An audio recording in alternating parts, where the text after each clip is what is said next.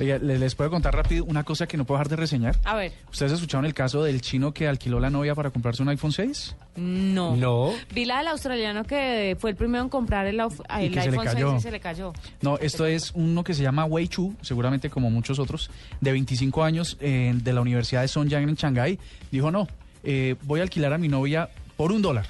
O sea que necesito que ella salga con 600 personas por un dólar para poderme comprar el, el iPhone. La puso, la ofertó allá en su universidad en Tiene Shanghai. huevos la novia. ¿no? y eh, puso una restricción, que por favor no se Que pusieran, no la toquen. que no se pongan tocones, pero que pueden salir con ella cuantas veces quieran. En serio. Y parece que Xiao Ai, de 21 años, está, está como querida.